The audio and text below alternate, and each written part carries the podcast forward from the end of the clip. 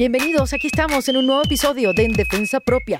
Les habla Erika de la Vega y antes de hablarles de mi invitada de hoy, que sé que muchos la están esperando con pasión y frenesí, yo le quiero dar las gracias a todos los que se toman el tiempo de escribirme un mensaje en las diferentes plataformas. De verdad que aprecio mucho su feedback, sus sugerencias, sus historias y de cómo cada una de estas conversaciones ha impactado sus vidas.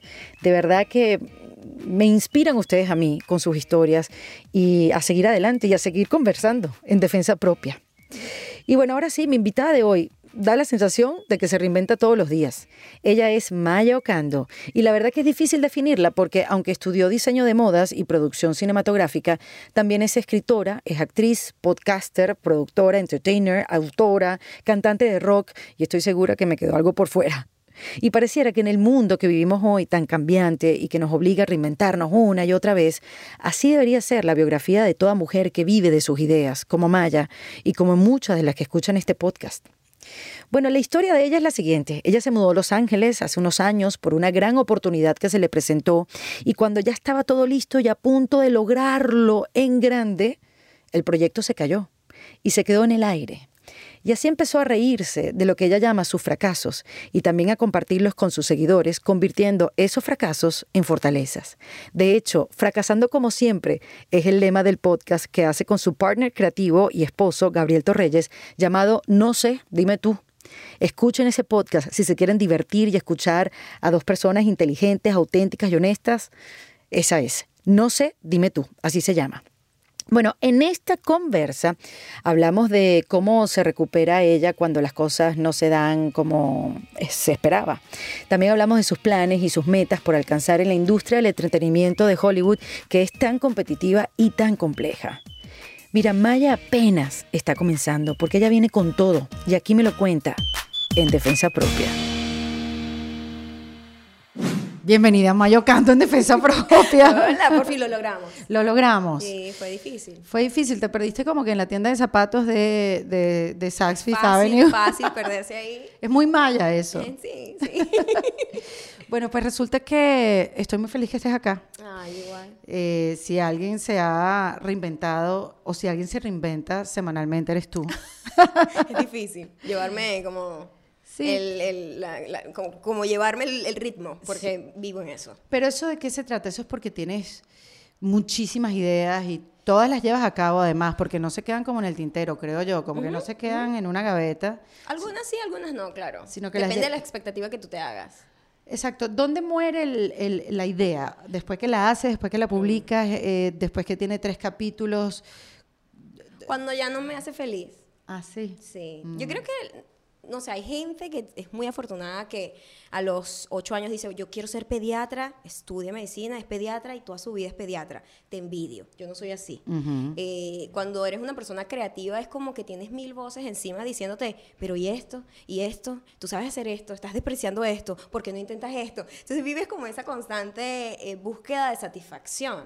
Y para mí, estar atrapada en algo que no me hace feliz es como la muerte en vida propia. Entonces yo hago proyectos, me satisfacen, llego hasta donde tengo que llegar con ellos y ya me- me- no tengo ningún miedo de despedirme. Todos tus proyectos, tus últimos proyectos o, o- o a lo largo de, de- de tu vida profesional han sido eh, en el mundo digital. Eh, Maya es podcaster, es productora, es entertainment, es cineasta porque estudió cine, este, diseñadora de modas, actriz. Y yo antes, cuando yo leía una biografía así, yo decía, ay, sí, ¿qué más? Pero hoy y en también día, te cocino, mi amor.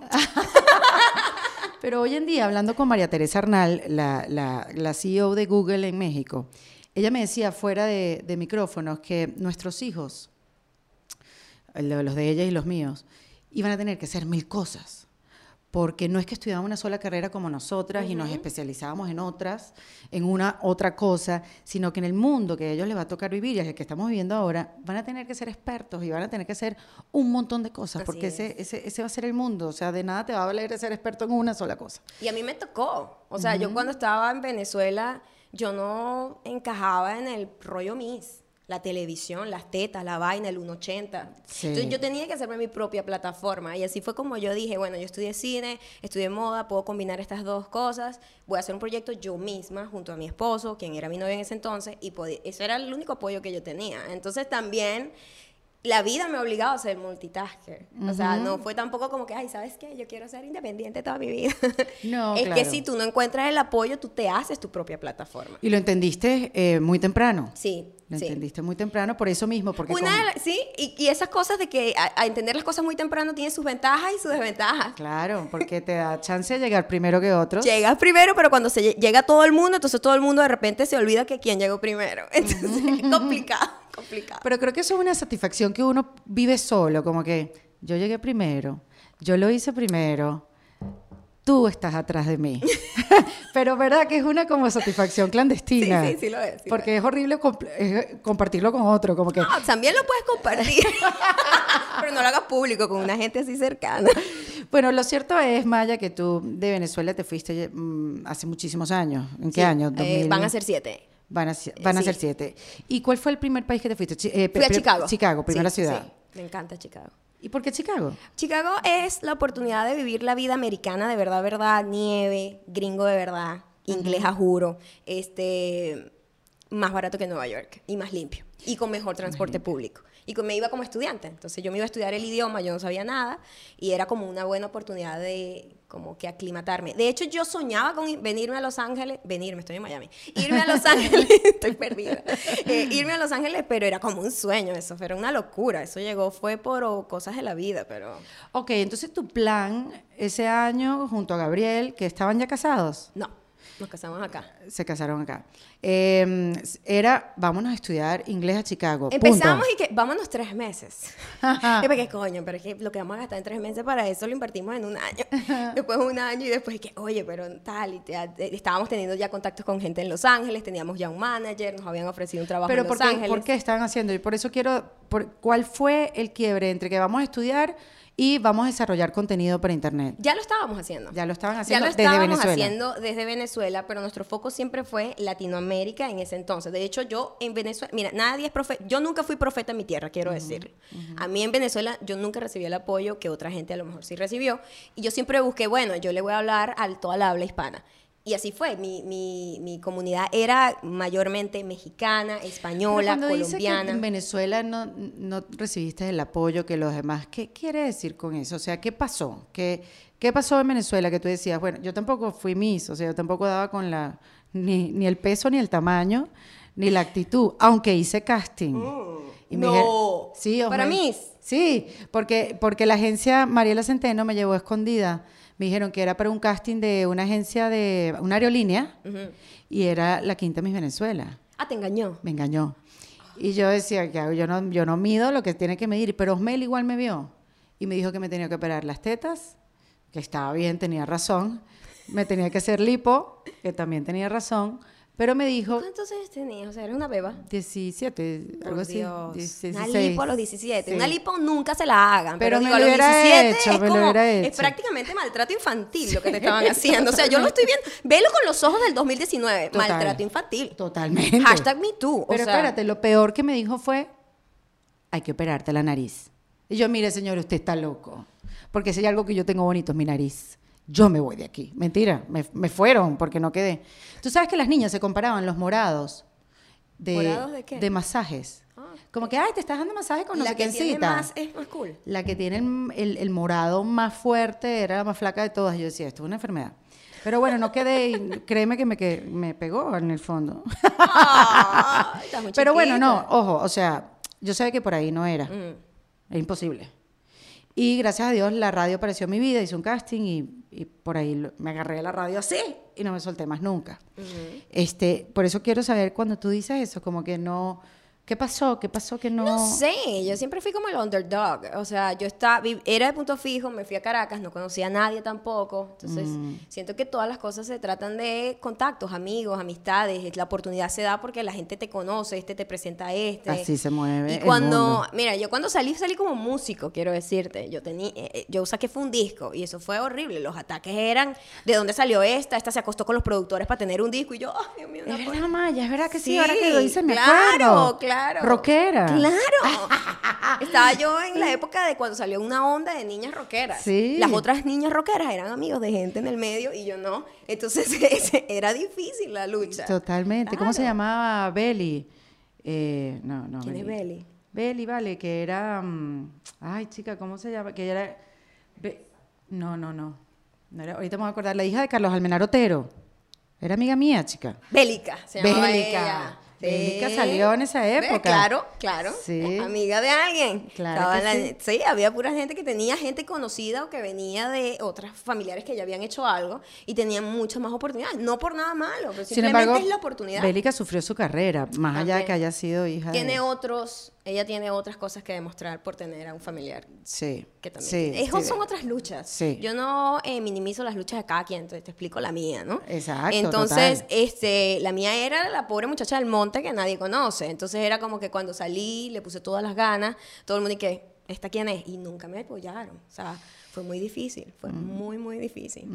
Eso te da así como que, mm, Sí, bueno, pero eso te, eso te modifica, te da garra y, y quizás te da como eh, una manera de cómo enfrentar como que, ah, no, watch me. exactly. Eso para mí ha sido un drive en la vida. Ah, no, watch me. sí, ¿qué, Claro que sí. ¿Qué pasa si ves a Osmel hoy? ¿Qué le dices? No, ya lo he visto mil Ah, veces y que, ay, entonces. ¿Viste mi nariz? Sí, lo entrevisté ni tan tarde muchas veces y como que, ah, viste que no era por aquí. Pero bueno, es una búsqueda. Sí, bueno, es esos golpes te van ubicando. O sea, yo ahorita, a mí me encantaba el rollo musical, pero yo creo que no me vería en este momento haciéndolo. O sea, estuvo bien, me enseñó muchísimas cosas y eso te va moldeando y para mí los, los fracasos son bumpers, ¿sabes? Esa cosita que tú golpeas, lo- que Sí. te va como guiando. Esa en la autopista, que tú golpeas como a las 3 de la mañana, después tomas que vienes de repente, está, oh coño, es para acá. Entonces te va como guiando, ya está bien, hay que, Ok. hay que ace- aceptarlo. Bueno, entonces saltemos a, a- a Chicago, ya ustedes Nos vamos a Chicago, ya estábamos haciendo nuestro contenido que era mayormente visto y, y apreciado por Latinoamérica más que Venezuela. Porque en Venezuela no se hacía Porque eso. YouTube no era todavía una cosa en Venezuela. Nada, Exactamente. nada era nada. Nada, nada. O sea, eso salió después. Sí. Y ahí, por alguna razón, Gabriel, que es una persona muy persistente, eh, le empezó a mandar emails a todo el mundo y de alguna manera eh, quedamos nominados para los Streamy Awards como International Series y nuevo, nuevo Por tus talento videos de Visto Bueno. De Visto Bueno. Que se trataba muy loco. de... eh, dar consejos de moda, pero era más comedia con tips. Exactamente. Era como más... Que la moda siempre se ha hablado como... yo sé más que "Esto tú. sí, yo sé, esta es la tendencia. Ay, cállate. Yo lo que quiero es verme bien yo todos los días. y que todo el mundo se pueda ver bien con el cuerpo que tenga, ¿no? Sí. Y ese era como el concepto. Y quedamos nominados y fue así como que, wow. Entonces fuimos a LA, ahí nos vieron, una manager eh, me vio y dijo, por favor, te quiero, nos reunimos y todo pasó así como el sueño americano, ¿no? Entonces nos mudamos a LA, eh, tuvimos una reunión con ABC, lo cual eh, fue una locura, porque yo tenía un año aprendiendo inglés. y me reúno con la vicepresidenta de ABC Disney y me dice, no, nosotros te queremos para un talk show en la mañana, en- vivo. Y yo, amiga, yo apenas puedo hablar. o sea, ¿cómo me va a poner a mí en un talk show? Yo siempre he estado como destinada a fracasar en vainas, pero a lo grande. O sea, y Gabriel disfruta de esa vaina, porque él es como que sí, tú puedes, como mi más grande fan, pero yo, pero marico. Pero tamp- tampoco podías decir que no, no estoy preparada para esto. Tampoco quien te ofrece una oportunidad como esa, como tú decir que no. Ah, estoy hecha para esto, estoy esto más es lista lo que nunca. mío, claro. Entonces eso me ayudó, ellos me dieron un contrato, eso me ayudó a mudarme, a tener mi dialect coach, mi acting coach, mi live TV coach, eso era un montón de coach, coach, coach por acá. Eso fue una escuela que me dieron que yo les, estar- les estaré toda la vida agradecido. Pero El- te lo pagaban ellos. Sí, ¡Oh, yo estaba Dios! en contrato, chama. O sea, era, era como los Mel. Era un Osmel, pero Que, sin, sin operarme teta ni nada. No, ni no, lipo. que te pagaban la operación, pero en vez de la operación física, la Era operación la intelectual. La que vale, hermana. Y la que me va a quedar para toda la vida, porque, o sea, si no haya pasado mucho con ellos, todo lo que ellos me dieron, eso, eso me quedó. Me pude mudar, me pudieron pagar todo lo, el rollo del- de mudarme, de tener un trabajo, porque yo tenía un trabajo, o sea, en la mañana tenía clases de esto, clases de aquello, o sea, yo estaba entrenándome. Claro. Por una gente que entrena a la gente de que hace de view, o sea, yo estoy hablando de una gente que yo decía, esta vaina no puede estar pasándome, esto es una vaina ¿Qué? muy Te loca". envidio ahora como mucho. Envidia. Te envidio.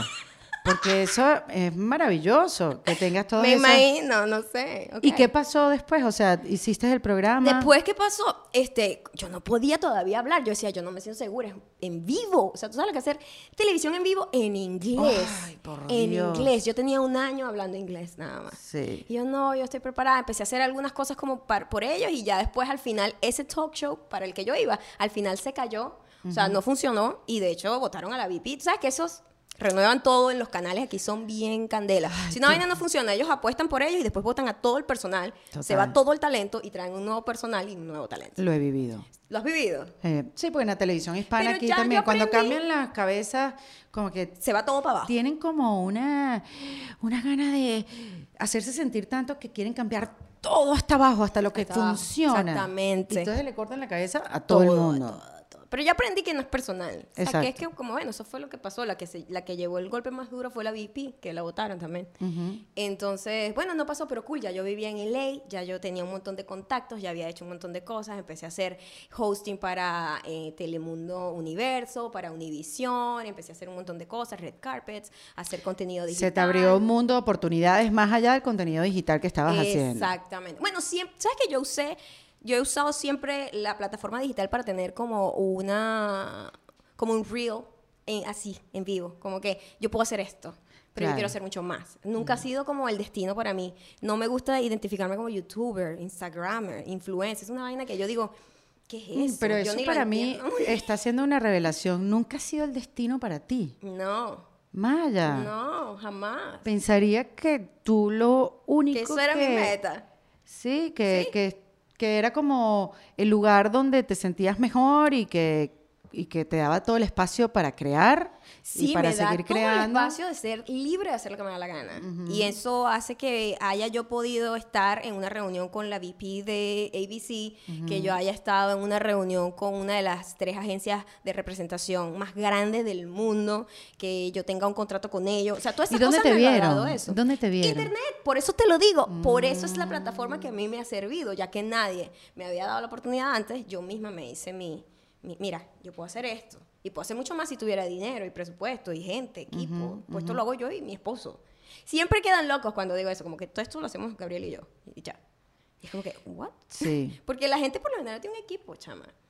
Lo que pasa es que cuesta plata. Sí. O sea, se ha industrializado tanto el contenido en, en digital que también cuesta plata. Tú no estás contando con el presupuesto de nadie.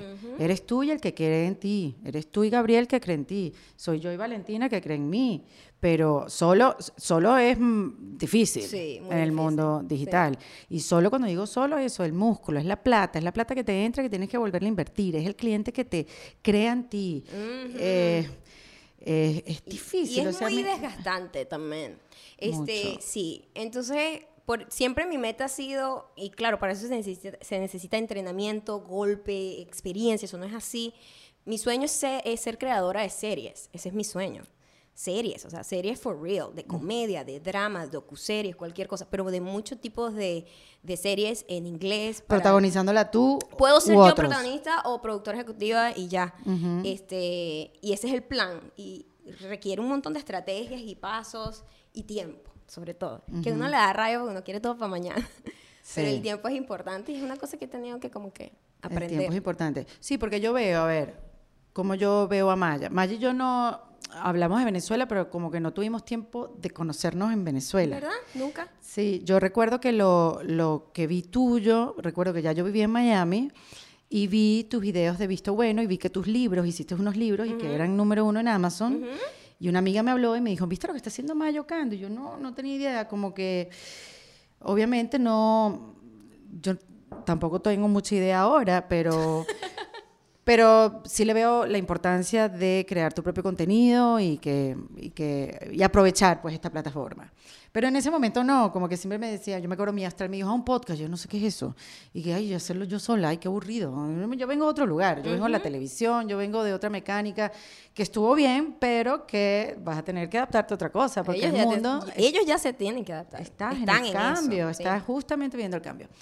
Y, y me acuerdo que vi ese, esa- esos libros y dije, wow, mira Maya, qué chévere, o sea, como, qué chévere el contenido. No, no lo entendía en ese momento y tú sí lo habías entendido. Ese, ese ha sido mi, o sea, como que una maldición y una bendición al mismo tiempo.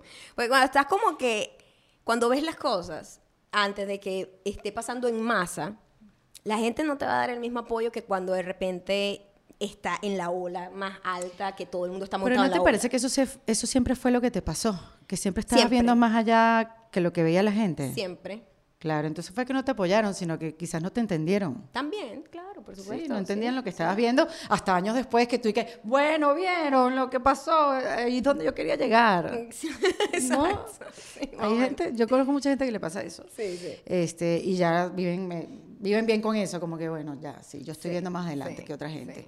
Y creo que al final es un beneficio, es algo bueno, no lo veo como algo negativo tiene sus pros y sus contras, lo que quiero decir, pues. Mm. Sí. El pro es que te sientes muy orgulloso de haber, haber sido visionaria en algún tipo de, plataforma o contenido o, como de mm. forma de comunicación, pero también es como que, coño, yo me comí las verdes, Exacto. ¿Entiendes? Me lo merezco.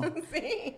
Entonces eso molesta un poco. Bueno, entonces yo te, he visto pues a través de tu propio contenido y he, visto que tenías o sigues teniendo un One Girl Show donde tú hablas con las cámaras como una especie de, compartir, de descargar lo que piensas, lo que está en ti. Em, haces tu podcast con Gabriel, estás viajando ahora. Eh, están grabando estos episodios, ya después veremos para, para qué van a hacer con estos episodios grabados. este, el No sé, dime tú. Este, también tienes un podcast que acabas de empezar eh, para hablar también con mujeres de lo que hacen, cómo lo logran. Cómo fracasan, sobre cómo fracasan. Porque la gente le tiene mucho miedo al fracaso. Y, mm. y creo que con el rollo del social media, todo el mundo muestra lo bonito y nos estamos afectando psicológicamente todos. Es muy difícil no ser afectados. O sea, tienes que ser una persona que esté totalmente desconectada. Porque no le creo a nadie que me diga, no, no me importa. Sí te importa. Hay un rollo de comparación todo el tiempo. este, te sientes que, coño, porque a mí no me funciona, ella está así. Es muy difícil, es muy difícil. Somos, estamos tratando de ver y de medirnos con otras personas y eso es terrible. Sí. Eh, y yo lo que intento hacer es paz con, la, con el fracaso, las paces. Como que, coño, va a pasar me ha pasado un millón de veces y seguirá pasando. yo trato de darle esa voz al fracaso para que la gente no se den llevar por tanto Photoshop en esas fotos, no se den llevar por tanto, mira que estoy bendecida y afortunada, o sea, pasamos muchas eh, verdes todos, nos la comemos todos. Totalmente, bueno, porque creo que además, yo no sé cómo la gente mide el éxito a nivel digital, porque definitivamente no son los followers. La cantidad, quiero decir. No. Definitivamente no es la cantidad. No. Además, eso es muy manipulable, entonces no puedes creer mucho en eso. Correcto. Pero definitivamente para los que hacemos contenido digital, el éxito es poder monetizar tu dinero. Por supuesto. Tu tiempo, perdón. Poder monetizar tu tiempo y tu trabajo. Porque es tu trabajo. Correcto. Y tú tienes que pagar tus tus cuentas. Exactamente. y si eres tú la que pone la inversión de todo, ese para mí es el éxito. Por supuesto, del que tú contenido digital. que sea sustentable, por supuesto. Correcto. Entonces yo veo que tú, tú eres muy creativa y tienes muchas cosas que están haciendo, porque además tienes la parte fitness también. Este, y sigues creando y sigues creando y jamás me hubiera pasado por la mente que lo que tú quieres hacer son series y escribir series. Porque en qué momento lo escribes si estás haciendo tantas cosas. Exactamente. Sí, por eso estoy, bueno, sí lo hacemos, sí lo hacemos. Gabriel y yo trabajamos en eso juntos. Eh, nos tomamos nuestro tiempo para hacerlo, ya tenemos varias que están en camino de, pero eso, de hecho, estamos tratando de tomar un break de todo para poder sentarnos a escribir con horario, así como que nos paramos a las 8, hasta empezar a trabajar, hasta las 5 y tratar de desconectar. Porque cuando eres tu propio jefe no tienes horario. Y eso suena maravilloso. Pero es horrible, yo estoy hasta las 11 de la mañana, ¿será que hacemos esto? O sea, en brainstorming a las 11 y media de la noche. Y yo, en pijama todavía.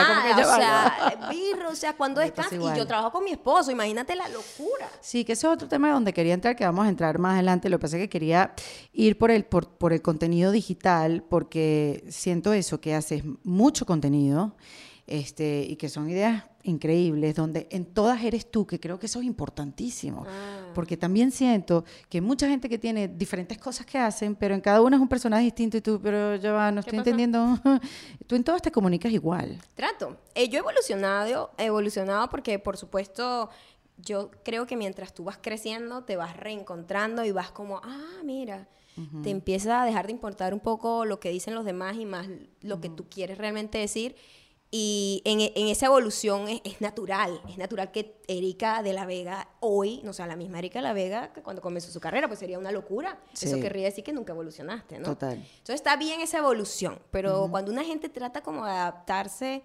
solo para obtener como un fin es raro. Y pasa mucho porque como que hay una imagen digital que vende mucho. Y entonces todo el mundo dice, voy a hacer lo mismo. Y como que, ay, ese montón de copycats. Ay, que... Lo cierto es que tú eres full transparente y Tanto que eso me ha eso es costado lo que también. te quiero preguntar, porque eres muy transparente, eh, compartes lo que te pasa por la cabeza en todos estos tipos de secciones que tienes dentro de tu contenido. Y yo me pregunto si la gente te juzga mucho, porque eh, son un fastidio, a veces Sí.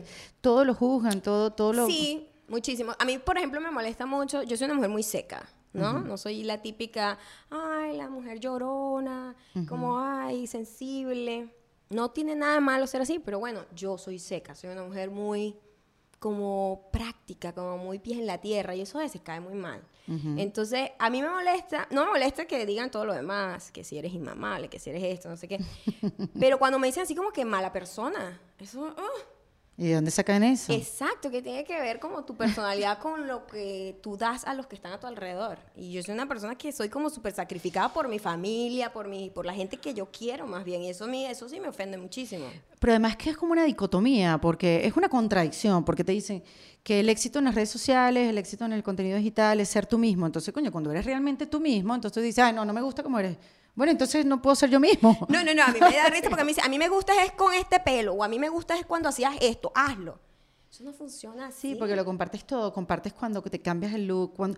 Yo no comparto mucho eso porque la verdad se Coño, tú, tú viste como, una, como un- dos semanas tratando de llegar a tu rubio, yo vi tu Pero- tragedia. Y yo he vivido esas tragedias antes, pero no lo había compartido. Ok. Pero la y hora- después todo el mundo opinando, ¿verdad? Todo el mundo, "No me gusta, me gusta más Katia, me gusta más esto. Yo, mm. yo no- nunca había recibido ese tipo de feedback. fastidioso, ¿verdad? Y después y que, ¿en, ¿en qué me metí? ¿Por qué lo Es como decir, es como decir, voy a empezar una dieta Ay. y vamos a ver qué tal mis resultados.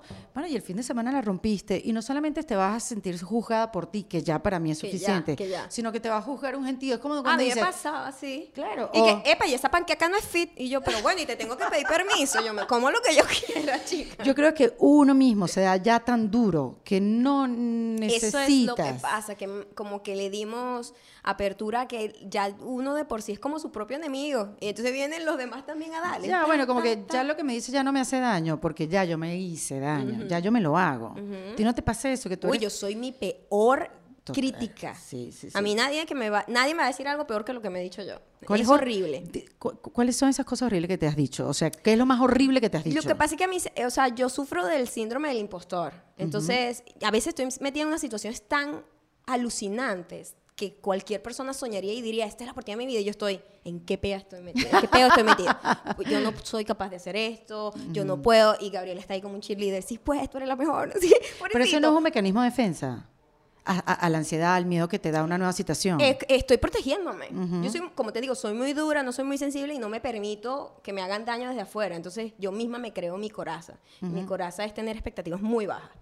Mm, ¿Me entiendes? Y es difícil. O sea, yo me encantaría ser una persona como más, a lo mejor ser más vulnerable me haría mejor persona, pero no, no lo he logrado. Pero ¿sabes qué siento? Que sí eres súper sensible.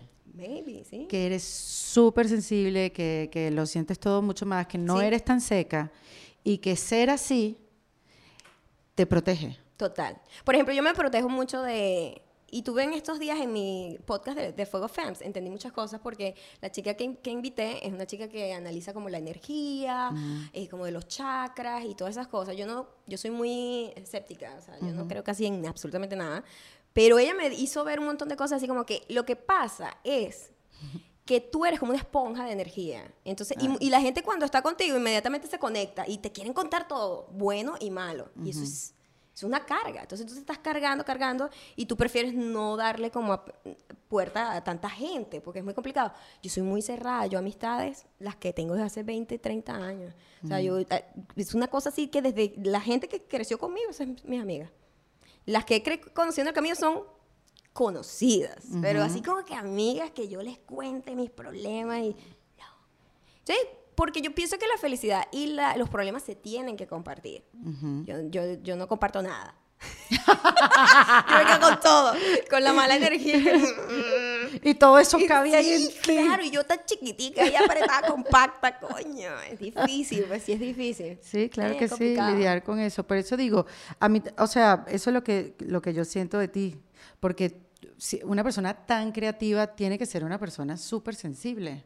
Sí. Obviamente que sí. Sensible en el sentido de me afecta De que mucho todo te afecta, todo. de que observas cosas que la no gente lo no ve. expreso como normalmente expresa la gente, que el llanto yo creo que es una fase que a mí yo me, me lo salté, no me lo dieron en la repartición, y es una parte que es importante porque es el drenaje, ¿no? Porque no lloras. No, marica, cero, yo estoy seca. Maya, está seca. Se me voló la cabeza. Te lo juro, o sea, yo siento lo que siente la gente cuando va a llorar. Lo siento, es como, como un apretado aquí, como que medio se te Una los presión, ojos, una sí. presión, pero no pasa, chama, no pasa. Maya, no te creo. juro. ¿Cuándo fue la última vez que lloraste? Estamos viendo a Gabriel en este momento. No este lo silencio sé, fue fuera. no lo sé, no lo sé. Maya, No lo sé, no ¿Y, lo y sé. Tú, tú, tú, tú has hecho mm, terapia? Terapia, no, no. Nunca. Debería, ¿verdad? No, no, no sé, te estoy necesito. preguntando. No, de repente es algo que te ayuda. De repente es algo que, que No sé por qué tampoco. O sea, porque cuando estoy sola nadie me va a estar juzgando. Si es que, si- no es porque piense que me van a ver débiles los demás, ¿sabes? Porque la gente siempre dice como que, ay, que arrogante, porque no te permites llorar. Porque la No, gente... yo no lo y yo no, mira, yo hasta sola no lo hago, ¿me entiendes? Como que... mm. De hecho, las veces que he llorado ha sido frustración. Cuando estoy como muy brava, más bien, imagínate, de, de rabia. de, rabia, más que de sentimiento. Me pongo tan triste que no, no voto. Qué risa. Tú sabes que yo, bueno, ya no tanto me pasa, pero me pasó toda mi vida.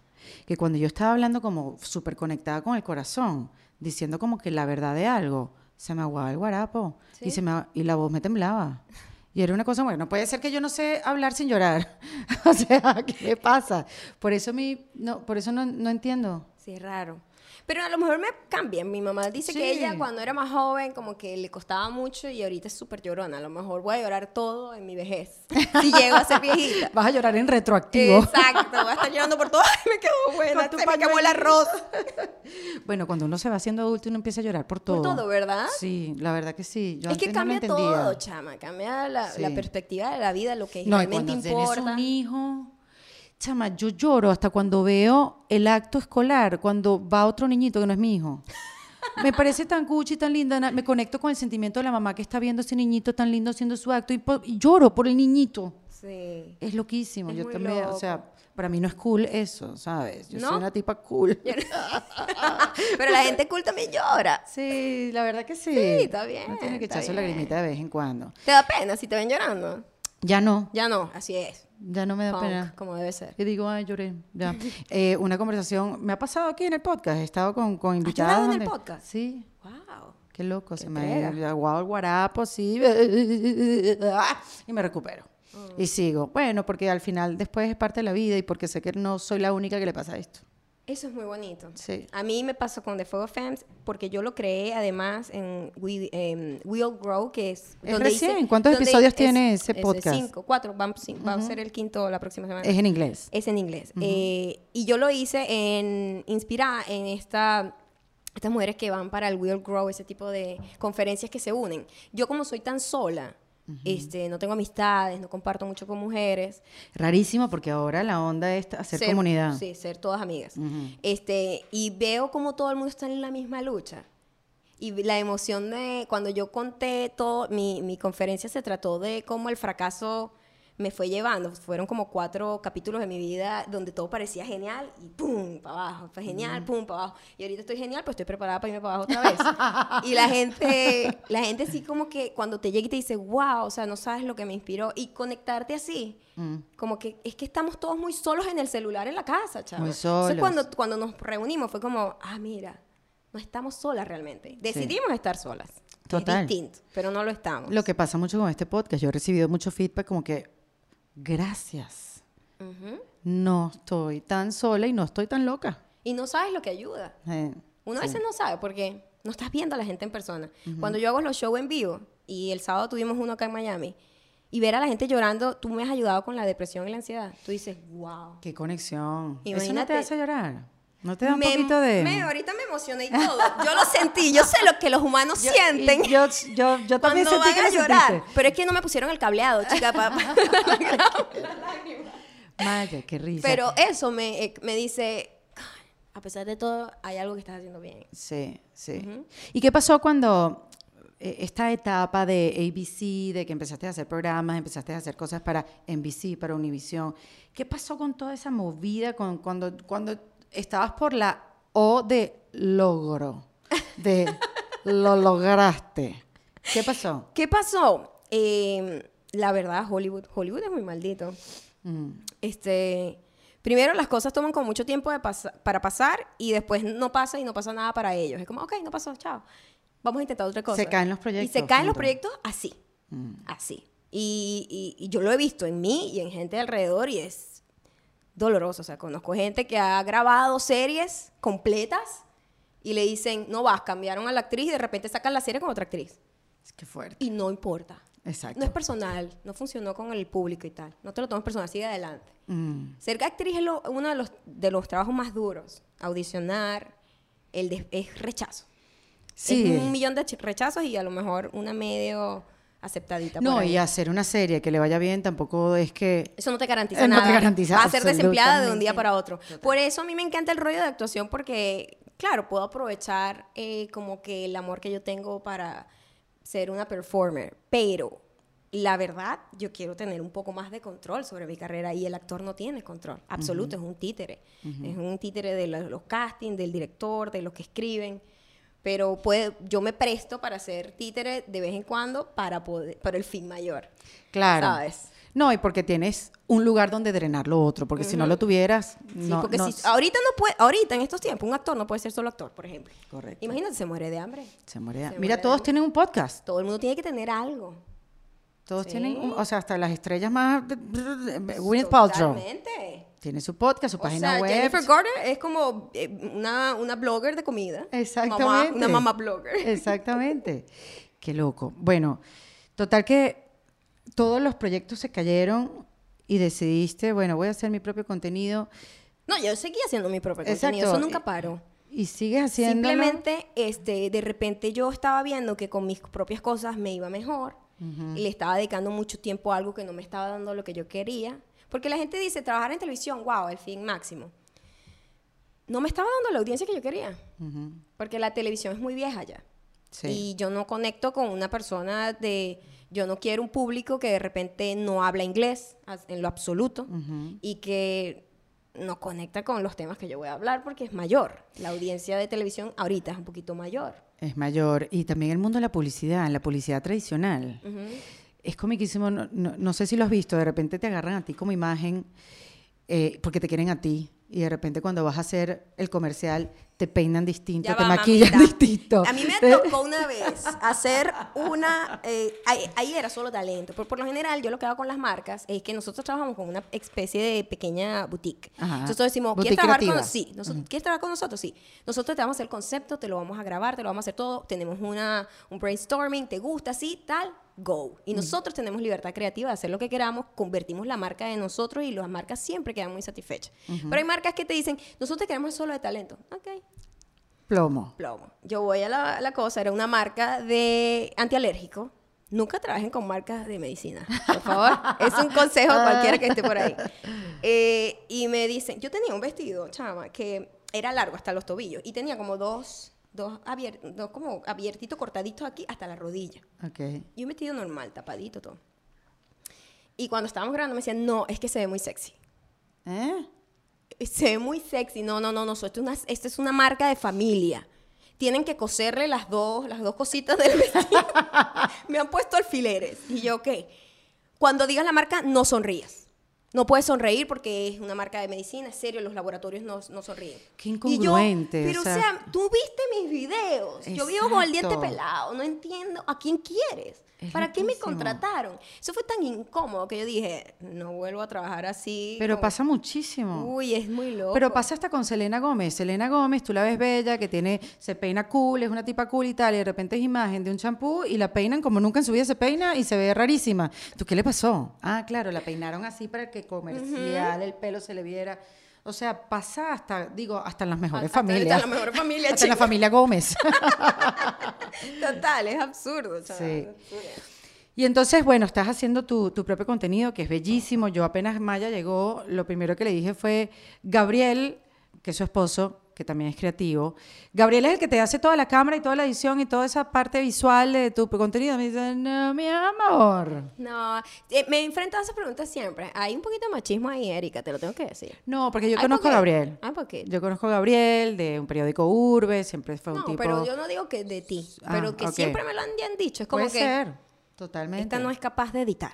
Por Total, ejemplo. sí. Y la edición es una de las cosas que más me apasiona de, de la, Qué chévere. del cine. Sí, me fascina. Pero Soy- fíjate que yo no te lo digo ni por la parte de editar, ni en esa pieza me...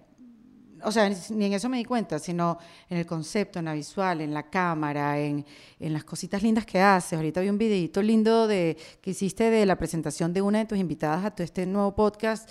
Ay, yo me tripeo esas, esas Qué intros, lindo, me y fue una intro súper linda, donde tú tienes un voiceover, donde sales así como caminando, con un vestidito bello. Entonces por eso digo, bueno, tiene que ser Gabriel el que hace la cámara. Bueno, sí. O sea, nosotros trabajamos juntos y como que vamos a hacer esto. El concepto puede venir mayormente de un lado o del otro, lo combinamos, las ideas, lo discutimos y ya cuando estamos en set, todo lo que es cámara, como que ángulos y todo eso, yo tengo como una visual de lo que más o menos quiero y Gabriel tiene una visual de cómo me voy a ver mejor y de cómo él me va a dirigir y todo eso. Y ya después que lo hacemos, es muy raro, trabajamos como como tan pegados que es difícil como separar qué hace, ¿Qué hace cada quien? Ahora, la edición, edición sí es una cosa que es totalmente mía. Pero todo lo demás es tan siamés que es difícil. ¿Se parecen ustedes de personalidad? Sí, mucho. O sea, que los dos Pero son también, intensos. pero también nos complementamos. También hay diferencias muy marcadas. Cede más Gabriel que tú, ¿Sí? digo yo. Cede. Cede, cede él en cuanto a ideas, como No. que...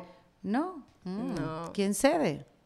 Eh, Ninguno. Wow. coño, es difícil, es difícil. Yo a veces renuncio más que ceder. Es como, ay, mira, ¿sabes qué? Haz lo que quieras. Exacto, te resignas. Y porque digo, no puedo seguir conversando contigo. Y él sigue como defendiendo, no, pero es que yo, mi idea, es, eso es muy ¿Y fastidioso. qué tal trabajar así con tu esposo? Que eh, Es con la persona con la que creativamente mejor he trabajado en toda mi vida, porque tenemos una visión muy parecida. Nos complementamos como las oraciones, cuando él dice, vamos a hacer esto, y hace que- y ya es como que ya yo me adelanto, ya yo sé por él- dónde va él o, o él sabe por dónde voy yo. Eso muy bien. Eh, es desgastante porque, eh, como al vivir juntos, es como que no hay un switch de que diga, bueno, ya no vamos a trabajar más. Estamos Sí. todo el tiempo y a veces yo tengo que decirle, no quiero hablar de trabajo. Exacto. Son las 11 de la noche. es sábado. Déjame paz. Entonces, a veces es como, tengo yo que hacer como, no. Soy la única que dice, no, ya no quiero hablar más. Porque él seguiría hablando. Él seguiría hablando Qué todo raro. sí. Qué raro. Este, ¿y ¿Qué otra cosa es otro aspecto que, que es difícil manejar de trabajar con, con tu pareja? Que los problemas míos son problemas de él. Mm, Porque cuando tú No, tienes una pareja y de repente tú tienes un problema en tu trabajo, tú vas a tu pareja, tu pareja no ha tenido ningún problema a lo mejor o tiene un problema distinto. sí. y se escuchan y se apoyan. Nosotros estamos down o up juntos. Entonces, ser el apoyo del otro es jodido cuando estás down. Y no te saca tipo... Maya, a ti te pasa eso, porque como tú siempre haces esto cuando, ¿sabes? Como, como sabes ya tanto. Y cuando te pasa algo que no te salió tan bien, te, te juzga en vez de... No, ¿No pasa eso? No, no, no, som- no, somos súper como que nos apoyamos mucho. Qué chévere, Más bien hemos qué sufrido suerte. tantas cosas juntos que no, no nos daríamos más palo del que ya hemos llevado. ¿Y alguna vez han hablado, porque ustedes hablan mucho? Demasiado. Demasiado. Mira esos, demasiado. esos capítulos de No sé, dime tú, de una hora y media. Mentira, no, yo los he escuchado y disfruto mucho sus conversas. Además que ustedes son gente chévere, inteligente, con, con, mucho, con muchas cosas que decir. Gracias. Este, pero nunca se han pasado por la idea de qué pasa si nos separamos. Sí. ¿Qué Sí. pasa? ¿Qué pasaría? ¿Cómo, cómo, la, cómo la han pintado? Eh, lo hemos pintado que vamos a ser una gente soltera, amargada, sola. Y se llamarán para quejarse de la nueva pareja. a lo mejor, sí. No me volvería a casar, yo creo. Sí, pero a nivel creativo, o sea, serían una gente tan madura que, que podrían... pudiésemos sobrevivir a eso, no Sí. lo sé, no, no hemos llegado como a esa conversación. Ah, pero viste, es algo que pueden conversar. Sí, puede ser, puede ser. Sí, Pero porque no. uno, como tú siempre tienes low expect- expectations y siempre te esperas lo peor, bueno, me imagino que es algo que pudieran Podría hablado. sí. pasar, sí, podría pasar. No se puede descartar. No, Gabriel está aquí con nosotros y Gabriel está ahora reaccionando sí, a este comentario. como aire que le sobra. Sí, sí, ¿Qué le pasa? ¿Por qué, ¿Por qué estás haciendo esa reacción?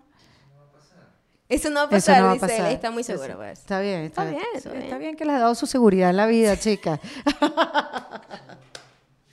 Bueno, entonces ahora ustedes están empezando a viajar con este podcast, no sé, dime tú. Lo empezaron a hacer en el 2017, llevan mucho tiempo haciéndolo.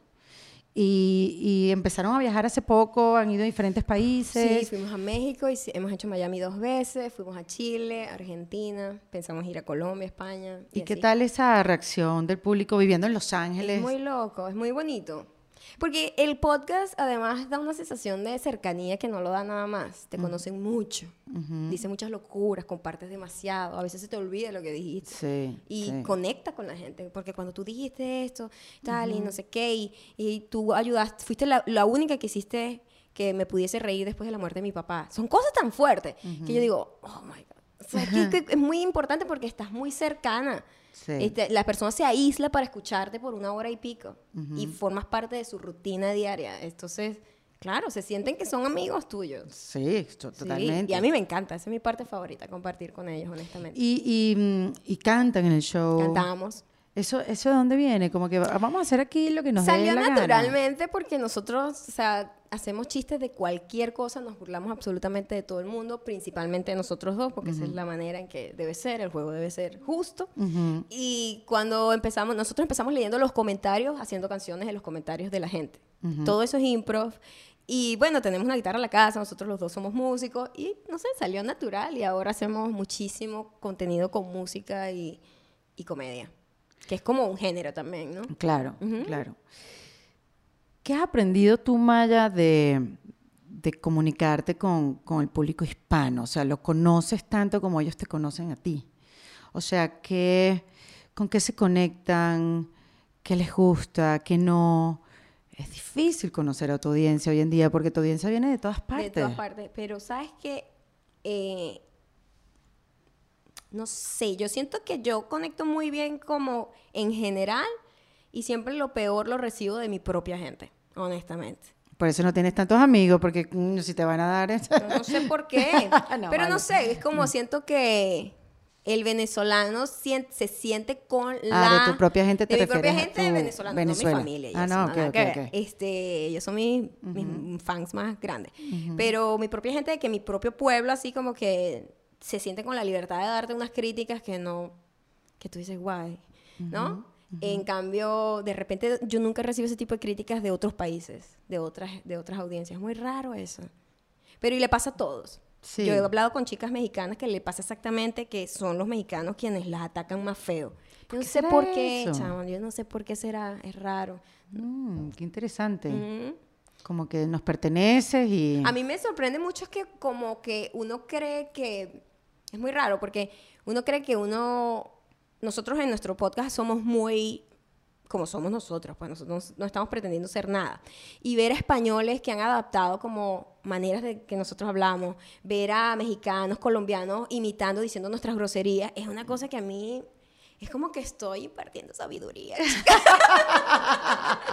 Sabiduría callejera. Total, y eso me da un orgullo ver a un español así diciendo coño de la madre, o sea, cosas así, es una cosa que me da vida. Bertín Osborne, ¿tú te acuerdas de él? Claro. Bertín Osborne. Tiene un canal de YouTube, ¿tú has visto esa vaina? No, no, chica, te tú lo creo. Nada. No sé nada de la Tu- vida. Tutorial de cómo planchar una camisa. Me Es la vaina más interesante que hay en YouTube. Bueno, Bertín Osborne siempre fue a Venezuela y le encantaba la, la cómo, cómo hablamos los venezolanos. Cuando él volvía a hacer sus programas y sus temporadas, sus concursos y tal, él sacaba un diccionario de groserías venezolanas Ok.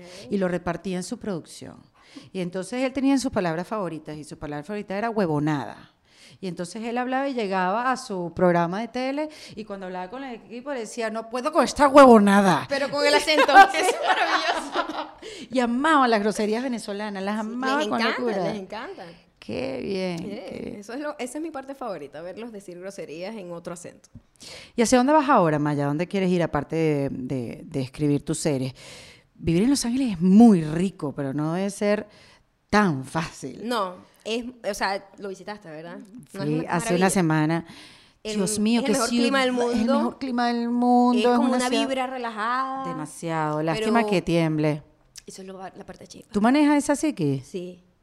Yo ahorita que No, fui... a mí no me da tanto miedo el temblor, ¿sabes? No, yo dormí con una, un carry-on y mi, y mi cartera en la puerta No, del hotel dramática. y unos zapatos y, y- y Pero la- también es que yo vivo en una parte, yo vivo en Santa Mónica, eh, los edificios son bajitos. Mm. Claro. O sea, de verdad, me, me caigo y me rompe un tobillo. y estoy fuera del área de tsunami. Eso nosotros muy premeditadamente Mm. escogimos un área que pudiese estar cerca de la playa, pero no al lado de Claro, la playa. para que no sea algo que te atormente y no esté ahí. Sí, que tú estás durmiendo y te viene una ola y moriste. Exacto, no, exacto. este, en downtown no podría vivir con un rascacielos, no puedo. Con esos temblores. Además que en downtown es donde más se siente. Claro, Sí, sí. Pero la industria es muy desgastante. Me imagino. Porque todo el mundo está en lo mismo, chamo. Y todo el mundo es igual. Yo fui al Comedy Store, que es este lugar emblemático de la comedia, el primer nightclub de, de, de comedy que se hizo. Y vi pasar ahí comediantes, a Neil Brennan, que le escribió, le escribió toda su vida a Dave Chappelle en su programa. Y pasó de special guest Ali Wong, que... Ay, la amo. que es lo mi máximo. favorita. De comediante mujer, ahorita mi favorita. Pero se pareció y todos estaban probando material. Y todos estaban en el mismo lugar como Eso, que... a mí me gusta Los Ángeles por eso. ¡Wow! ¿Sabes por qué? Porque la yo siento que Miami tiene mucho de Latinoamérica, donde hay como jerarquías y la gente se cree más porque a lo mejor ha logrado algunas cosas, no sé qué. Bueno, pero En- Miami te hace así, boom, te, te, te da contra el, LA piso. te tira al piso a todo el mundo. Pero yo creo que Miami también, crees? al tiempo, no Al es tan rápido. Ok, lo sientes después. LA es como que, mira, aquí nadie es nadie. Sí, sí. Nada, tú- nadie. Aquí tú ves a Janice Dickinson comprando el papel toalé contigo en Target. ¿Me entiendes? Porque, o sea, esa vida de estrella, eso es una mentira. eso es una foto, una red carpet, una vaina, pero la gente tiene su vida normal. Tú ves a, a Danny DeVito en- al, al lado de tu casa comiendo hamburguesa. Y tú, ay, Danny DeVito. Pero tampoco puedes decir, ay, Danny DeVito. No. No, porque la gente, ese es su en- environment, ¿sabes? Claro. Ese es su ambiente. Tú no Hay puedes interrumpirlo. Entonces, es como eso te da como un poco de humildad en el sentido de, ok, todo el mundo está en la lucha.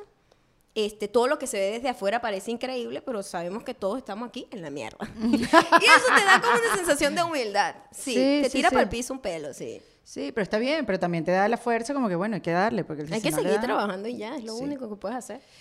¿Y cuál es tu próximo paso? Mi próximo paso es enseriarme a escribir todas mis series y tratar de eh, eh, lograr tener algún tipo de exposición para poder yo tener la credibilidad como productora para que haya inversionistas. Eso es complicadísimo. Son como varios, steps- varios steps. Yo tengo la fortuna ahorita de estar firmada por una de las agencias más grandes del mundo y tener un, ma- ¿Estás con un management-? No. Yo, ajá, la otra, pues. Eh, Sí, exacto. Es que sabes que son, son Ajá. tres. UTA, CAA, WME. Sí. Entonces, con ¿No le pueden WME poner un nombre así como... Coño, complicado. Mí o me sea, costó así con como WME. Sunshine. Pero W2 Coño, Sí, ella, es la más fácil Es lo más fácil, sí. Este, y ahí tengo un, un- un equipo. Este, se trabaja con equipos, ¿no? Porque cada gente, una gente es comercial, una gente unscripted, una gente actuación, una gente cine, una gente Y ya TV. que tú estás, me encanta que, que- que hagas esto porque nos vas a explicar tanta gente que quiere saber esto. ¿Tú le pagas a ellos por un servicio No. o ellos trabajan según Esto el es trabajo que loquísimo entre? porque eh, las agencias te escogen a ti primero, ¿no? Eso no es como que, ay, voy a ir allá. Mira, Sí, no. agárrame, yo soy maravillosa. No. Ellos de alguna manera, porque alguien te conoce, porque ha visto tu trabajo, te dice, hey, ¿quieres venir? Tienes reuniones, eso es una dating, dating, dating todo el tiempo, una cita, una vaina, una tal, eh, caer bien aquí, caer bien allá. Y sobre todo, no es tanto caer bien, sino buscar el click. Es como una relación amorosa, porque coño, tú vas a trabajar un tiempo con esa gente. Claro. Entonces, eh, tienes como un agente principal, que es la que se enamora de ti, y dice, yo te voy a proponer a mi equipo, el equipo que se quiera meter, va a querer meterse voluntariamente, nadie está obligado, tener una reunión juntos. Yo tuve una reunión como con siete agentes aquí, tres en Nueva York por videollamada y que, bueno, vamos, ¿tú qué me vas a ofrecer? Tal, no sé qué. Y es muy loco porque yo estaba en modo de que, ok, me tengo que vender y ellos estaban en modo de, yo me tengo que vender, porque ella tiene que querer trabajar conmigo. Y yo no entendía muy bien eso. Y yo, yo soy la que tengo que complacer y ellos no, soy yo. El que Claro, porque ellos eran tu opción. Claro, pero en la mente de ellos yo tengo miles de opciones. Claro, claro. Sí, sí, sí. en mi mente es esto o nada. estoy contigo, estoy contigo. Estoy... ¿Entiendes? Sí, La Maya. gente cree que te sobra la opción. Totalmente. Cara no la podemos dejar ir, tenemos que nombrar y yo, por favor, agárreme. Ay, qué, qué belleza. Entonces, eso fue así y eso- esa reunión fue muy loca, habla- hablamos en el podcast porque mi visión fue tan negativa de la reunión y la de Gabriel fue tan positiva. Y dos salimos, él y, que, y yo. y tuvimos hasta peleas y que, no, porque dijiste esto? Y, no sé qué. y a las dos horas me llamaron y que, sí, marica, vamos a firmarte, no sé qué. y fue como que, Oh, oh, otro momento. belleza. Pero ya yo como he pasado tantos ups and downs, Sí. Me emociono con mucha precaución. Ya no Sí, es como sí, que, sí. oh my God, lo logré. Ya es como que, ok, Claro. ¿Y eso hace cuánto fue? tengo unos meses para comprobar que ellos hicieron la decisión adecuada para que el contrato se extienda al tiempo que se necesita para que tu carrera se... Sí, tenemos que tener resultados rápidos. Ellos tienen que Ellos y ver... tú. Y tienes que ver que te lleves bien trabajando, sobre todo. Ujú. Eh, uno no entiende, pero Hollywood, por eso tú a veces ves artistas que tú dices, que ladilla con este actor o esta actriz. Está en todas partes. Es malísima. Ah. Pero cae bien. Claro. se lleva bien. Entonces la gente dice, yo no voy a estar atrapada en un set seis meses con una tipa que es una bitch. Claro. Porque me va a hacer la vida imposible, va a hacer que todo el mundo esté mal. Que- Entonces por vibra también la gente trabaja muchísimo en Hollywood. Es Para muy loco, pero eso funciona así. Tienen que ser nice, Nice niñitos. con todo el mundo. Sí, bájense el ego, tú sabes a dónde. Sí, eso es importante. Bueno, la chica de la chica de Glee, por ejemplo, que es súper mega talentosa, ella tuvo muchos problemas. Y no la ves ahorita en TV. no la ves. no la Yo el ves. otro día pensé en ella. Sí, ella es mega talentosa. Y otra también que estuvo en Grey's Anatomy, Kate, Catherine ella, nadie más la quería trabajar con ella. Y ella ha Le hablado de eso. cosas a la gente. Ella ha hablado de eso, ha pedido perdón a, a Shonda. Mm, la morena que hace como mil series, sí. Ryan. Sí, sí, sí. Es que no me, no me venía. Me acabo de comprar un libro de Shonda ella y no me acuerdo el apellido. Este, pero más nunca, más nunca hizo películas. Sí. Porque Te era, tan chama. Sí, porque dicen, "Ay, no, insoportable. no, mucho problema, Sí, mucho problema. Es horrible. Entonces, caer bien es importante. O sea, llevarte perfecto. bien. Sí.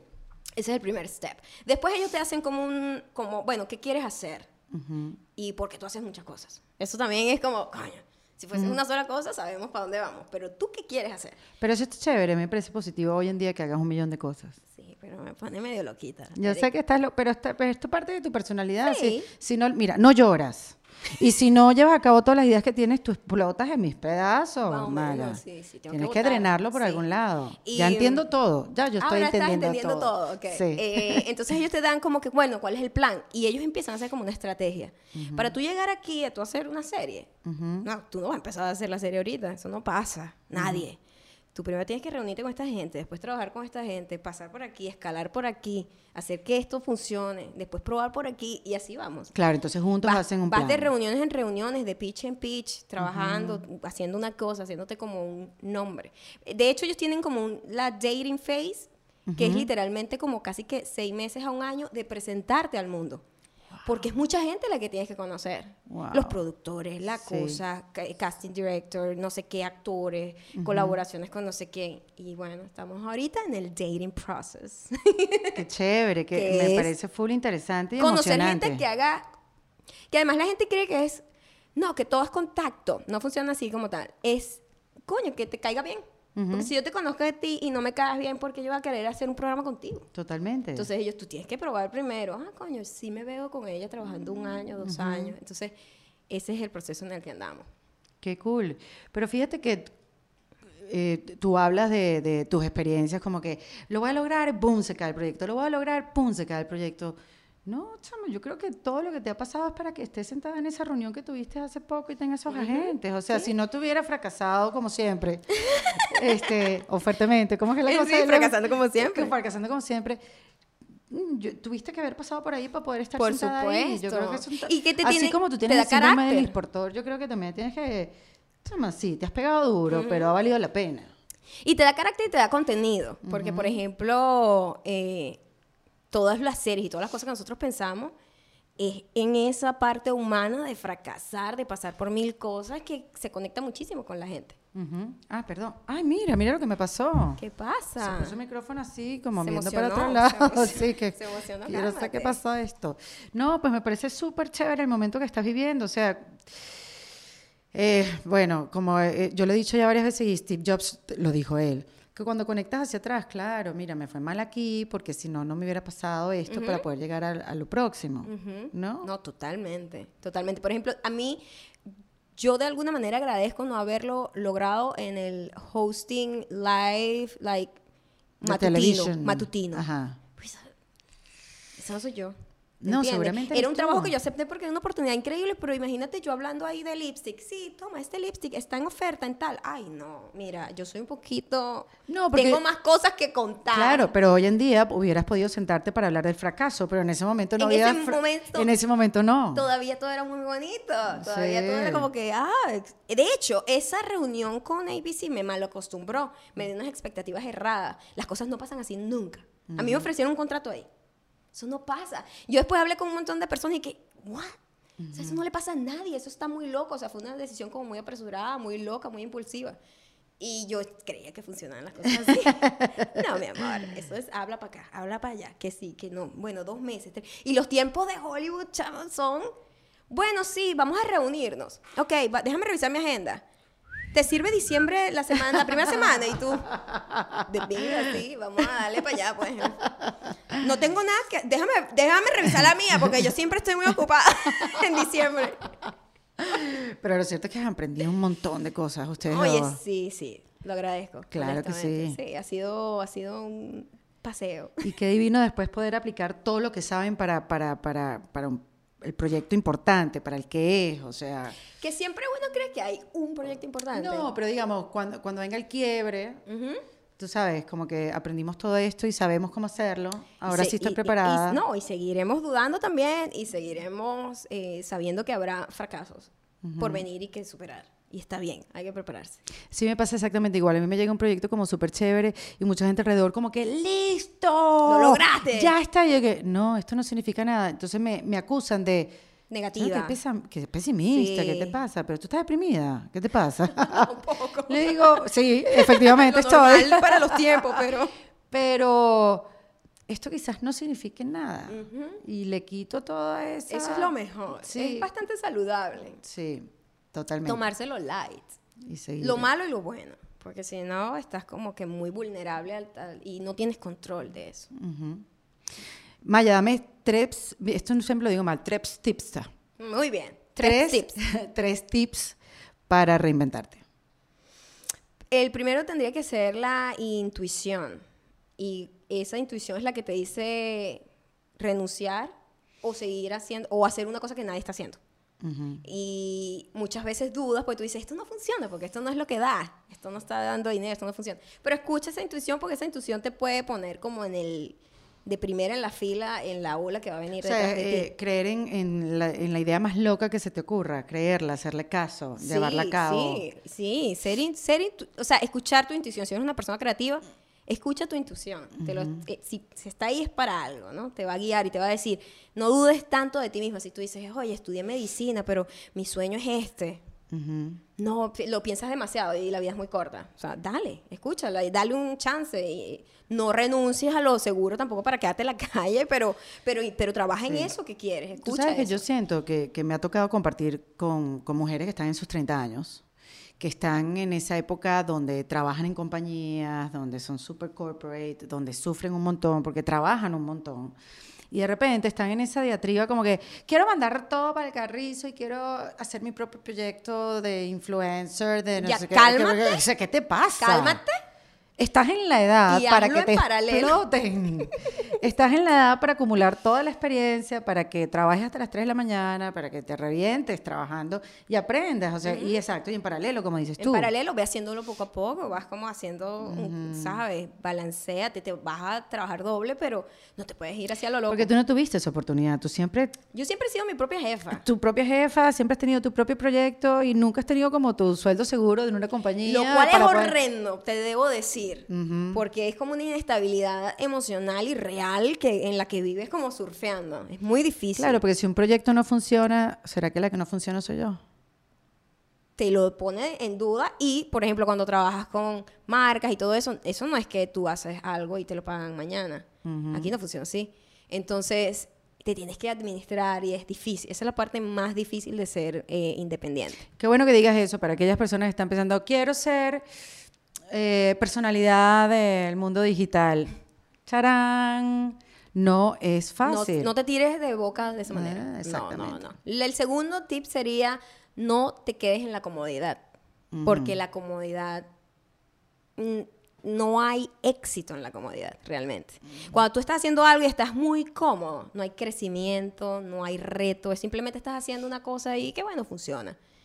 Esa comodidad es como el enemigo de la creatividad, de la innovación, de, crear historia. Una gente cómoda no crea historia. estás, ahí nada más haciendo para el 15 y último. No te quedes ahí, tienes que... En cuanto ya te sientas muy cómoda en algo, quiere decir que o estás haciéndolo muy mediocre o no te estás poniendo el reto que es, no estás creciendo. Claro, porque hoy en día la comodidad viene, o sea, rápido. Es como, como que ya tú empiezas a hacer un proyecto y que ya, esta es la tercera vez que lo hago, me siento cómoda, voy a empezar a hacer otra. O sea, ¿cuándo es el momento de saltar y llevar el proyecto hacia otro lugar? Porque los tiempos ahora son más rápidos que antes. Entonces, cuando estás jugando posición adelantada o no, o tienes que dejar que descanses, de ponerte un poco cómoda, o nunca cómoda, nunca cómoda y nunca siempre cómoda. nunca cómoda, yo digo que nunca cómoda, o sea, eh, aprovecha para que descanse un pelo. Pero inmediatamente cuando, en cuanto sientes que, ay, bueno, esto ya es como muy fácil, bueno, yo porque soy una persona que quiere estar todo el tiempo como aprendiendo muchas cosas, estudia un montón de cosas, entonces quiero hacer muchas cosas. Hay gente que debe disfrutar la comodidad y quedarse ahí en su trabajo por 40 años. Sí. Y si eres así, bueno, go for it. Y el tercer tip tendría que ser prepararse psicológicamente y emocionalmente para fracasar. No importa qué tan bien estés, sobre todo en el mundo del entretenimiento, todo cambia inmediatamente. Y ahorita Cambia cada tres meses. Yo me reúno con gente que dice, bueno, ahorita estamos en esto, pero la verdad dentro de tres meses no sé si esta estrategia va a funcionar. Es así. Está todo cambiando y nadie sabe nada. La gente que te dice como que yo sé lo que es, amiga, no. La verdad no sabes. Porque esto es como, nosotros somos como un montón de sardinas que vamos como andando como, ay, bueno, es por aquí, sí, por aquí van todos. o, sea, y yo siempre apuesto a ser un salmón que va contra la marea, ¿no? Pero en la verdad es que nos van llevando. Entonces tú, tú no puedes creer que tienes como la solución a todo. Y ya que no lo tienes y no tienes el control de absolutamente nada, aunque seas una control freak como yo, prepárate a fracasar y ya. ¿Cómo te preparas tú para fracasar? Me creo bajas expectativas y estoy siempre viendo como que, bueno, si esto no funciona, yo me veo haciendo esto también en tantos años. Y verte también, en, sobre todo en el mundo del entretenimiento, pues es complicado porque uno tiene un tiempo. Si tú eres de repente un doctor, tú tienes 70 años y está bien, pero tú tienes unos tiempos también y como unas funciones o como unas motivaciones. No son lo mismo los 18 que los 20, que los que la crisis de los 25, que me da mucha risa, los 30, los 40, los 50, los 60. Entonces tú tienes que visualizar también en un plan de contingencia, bueno, si pasa esto y si no funciona esto, más o menos por aquí también me veo, ¿no? Y tratar de aceptar eso como que si puedes, si puedes no, no tomarlo tan duro, es lo que digo, ¿no? Pero a nivel eh, del día a día, cuando algo no te sale bien, ¿qué, qué, qué haces? ¿Te metes un baño de dos horas en la ducha, o pones música a todo volumen, o silencio total, Gabriel, ni hables. Depende de qué tan duro, depende de qué tan duro sea. Mm. Este, hay fracasos que son risibles y prácticamente nos burlamos, hacemos chistes de eso y nos los sacudimos. Hay unos que son muy dolorosos y eso es como que es prácticamente silencio y cada quien hace algo. El ejercicio nos ayuda mucho Sí, ustedes se pusieron buenísimos los Ay, dos. Bueno, gracias. Niña. Se hace lo que se puede. Pero el ejercicio y, por ejemplo, vivimos en una ciudad muy bella que nos permite hacer cosas que no requieran como un extra trabajo, sino ir a hacer un, escalar la montaña, ir a la playa, pasear por aquí, pasear por allá, es muy bonita la ciudad. Entonces, pasear y como despejarnos es como lo que más hacemos. Muy bien, ¿me diste el tercer tip?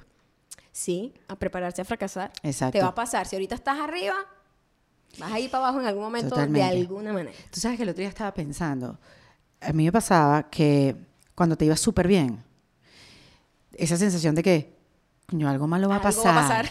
porque me está yendo súper bien, ¿sabes? Esa, esos casos... Yo llevo tanto tiempo que a mí no me va tan bien que no tengo esa sensación. Amiga. Pero no, Yo digo, te entiendo perfectamente. lo extraño, lo extraño porque, Sí. porque antes uno decía, "Coño, es que lo- me está yendo tan, tan bien que tengo miedo. No, yo siento, siento hoy en día otro tipo de miedos que no es esa sensación. La extrañé, se me fue, no, no, no la he vivido en, en seis años, no sé, en Sí, mucho sí. tiempo. Claro, la gente dice, coño, Erika, pero has hecho stand-up, has hecho esta obra. Ajá. Sí, pero, pero la veo desde otro lugar. Sí, te entiendo perfectamente. La veo de otro lugar, no es como que bien me está yendo. y, y por eso también me puedo conectar mucho con, con lo que cuentas, lo, con, con lo que estás diciendo, con lo del fracaso y que eso, que no está malo y que, y que siempre pensar que ese fracaso te va a llevar a, a un mejor lugar. A otro lado. Tienes que tener la esperanza. Agarrar ¿eh? ese, ese como, ese envión, como dices. Exactamente. Exactamente. Mira, ¿y chamos no han pensado tener? ¿No han pensado tener hijos? Todavía no. No, digo, todavía no, o no, la, o no quieren Nunca tener pensado, Es que nunca lo he, añorado. Ujú. Ujú. Y entonces, como que, bueno, si llega un momento en el que lo añore, es el momento, me imagino. Pero es un momento, de repente al día siguiente amaneces y no, ¿Se te pasa? Se de te repente pasa. tú, no sé, dime tú, tú eres mamá, yo no sé. No, bueno, ya yo soy mamá. ya, ya eso, ya, Ya, ya pasó. se No, yo siempre quise, yo siempre quise. ¿Tú yo, siempre quisiste? Yo siempre quise. Mm, yo siempre como lo tenía súper claro. O sea, nunca vi la opción de no tener. Ok. Pero entiendo perfectamente ahora la, la gente que, teniéndolo, Ajá. sé perfectamente que hay gente que no, no, o sea, no tiene tiempo, quiere, quiere invertir su tiempo en otra Sí, cosa. Sí, sí, Sí, sí. Y, lo, y, lo, y está todo bien. O sea, ustedes dos que son personas tan creativas, o sea, debe ser algo bien, eh, es un desafío tener un chamo. Sí, no, y- sería como muy complicado. Sí. No, nos volveríamos Sí. locos. No, no, en Sí. este momento no. Este, mira, si se me pasa el reloj, hay ¿Qué otras pasó? opciones. ¿Tu mamá qué te dice? Nada. Nada, ¿no? No, lo respeto. Mi mamá ha sido toda la vida muy respetuosa. Yo siempre he sido como muy rebelde, muy rebeldecita. ¿Saliste? Desde los 15 años y que todo el mundo, todas mis primas hicieron sus 15 años y su fiesta. Y yo, a mí, por favor, no me hagas ridícula. ¿Y tu mamá era Y así? yo, no. Mi Mm. mamá era más clásica, es más clásica, pero como que me entiende, me respetó. Y en mi casa tengo tres hermanos varones y somos dos. Y nunca hubo diferencia como de sexo y como estándares. Así como que Y respeten a la sin- niña. Mm. No, sin, sin yo mi mamá estaba muy adelantada a su tiempo, porque me crió muy feminista sin siquiera decirlo. Sin, era como que usted haga lo que usted quiera, usted tiene libertad de hacer lo que quiera. Nunca fue como, las niñas llegan temprano y los chicos llegan tarde, jamás. Yo tengo ami- amistades que eran así. Sí, que las niñas tenían que llegar a las 10, los varones sí podían llegar a la 1 de la mañana. Sí. Eso jamás pasó en mi casa. Y yo creo que eso me formó. Por supuesto que me formó. Claro. Sí. Qué bien, qué bueno, ¿no? Tener hermanos varones y que seguirlos a ellos, sí. Somos iguales, exacto. Qué chévere. ¿Tu mamá cómo está? Está bien, gracias. Sí, me alegro mucho. Gracias. Gracias por venir, por venir Maya, No, de verdad. Por, por esta oportunidad. y por actuar en defensa contigo. propia. Claro. Tú estás en defensa propia todo, Todo el el tiempo. Tú eres la representación en mujer de en defensa propia. Total. Qué chévere, qué bueno. Un beso gigante y bueno, eh, sigo viéndote. Sigo, Igualmente. Te sigo, te sigo. Sigo tu, tu, tu camino de tu rubio. el rubio está perfecto ahorita, te lo debo No, decir. bien, Está, bien, perfecto. Está bien, está bien, está bien. Vamos a dejar el rubio hasta aquí. Ya te que tocaste, vamos a dejar esto hasta aquí, chicos. Esto fue en Defensa Propia, grabado en los espacios de WeWork, producido por Valentina Carmona y editado por Andrés Morantes, con música original de Para Rayos Studios. Recuerden suscribirse y recomendar el podcast. Yo soy Erika de la Vega y nos escuchamos en un nuevo episodio. ¡Hasta luego!